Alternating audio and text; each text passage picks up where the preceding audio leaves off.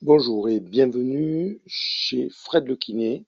Dans cet audio, aujourd'hui, je vais vous parler des précautions que vous devez prendre lorsque vous avez des douleurs au dos. Toutes les douleurs de dos ne se ressemblent pas et il faut bien les catégoriser pour avoir un maximum d'efficacité dans le traitement. C'est ce que fera votre médecin lors de sa consultation et c'est ce que fera le thérapeute, notamment le kinésithérapeute, par un interrogatoire et un bilan totalement spécifique et approprié. Quand je dis que les différentes douleurs de dos ne se ressemblent pas, je veux mettre en exergue dans cet audio les douleurs de dos suite à un impact ou à un accident ou à, on va dire, une traumatologie liée par exemple à un accident de voiture. Si vous avez eu en fait un traumatisme, faites très attention pour ne pas traiter ce mal comme un mal classique. Tout traumatisme qui vont entraîner des douleurs de dos doivent préalablement être bilantés par au minimum une radiographie.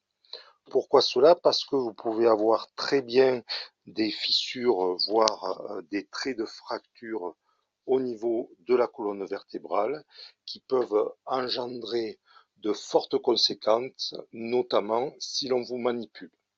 Donc ces précautions, ça s'appelle en fait euh, dans euh, le métier les drapeaux rouges. On doit prendre en compte tout traumatisme qu'il y a eu lieu préalablement à ces douleurs de dos et les traiter en conséquence.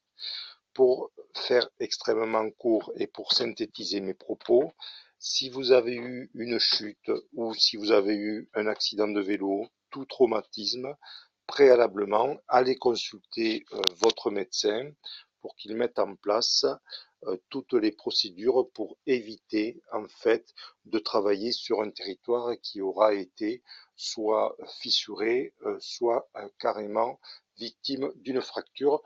Cela peut avoir des conséquences graves, notamment par des lésions au niveau de la moelle épinière qui peuvent entraîner donc des paralysies, comme vous le savez.